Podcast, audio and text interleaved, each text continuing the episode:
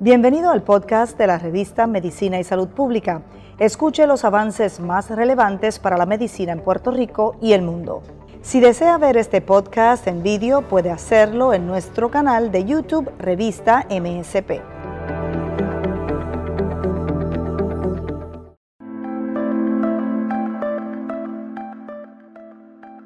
Diabetes y nefropatía diabética. ¿Qué es la diabetes? La diabetes es una enfermedad crónica que se origina porque el páncreas no sintetiza la cantidad de insulina que el cuerpo humano necesita. La elabora en una calidad inferior o no es capaz de utilizarla con eficacia. La insulina es una hormona que ayuda a que la glucosa entre a las células para suministrarles energía.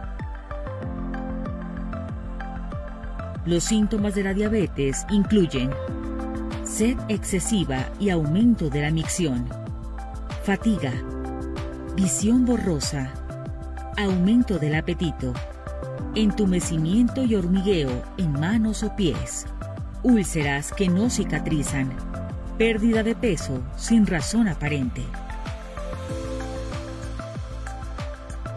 Prevención. En la actualidad, no es posible prevenir la diabetes tipo 1, a pesar de los múltiples intentos que se han hecho. En cambio, la diabetes tipo 2, que es la más frecuente, sí se puede prevenir, puesto que la causa más importante es la obesidad. Una vez que se ha diagnosticado la enfermedad, hay que prevenir la aparición de complicaciones micro y macrovasculares. Nefropatía diabética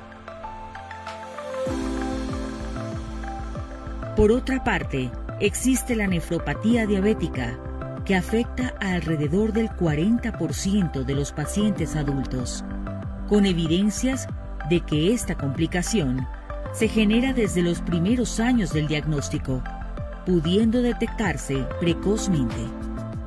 En la actualidad, no hay duda de la relación existente entre la hiperglucemia y las complicaciones microvasculares de la diabetes mellitus 5, 6.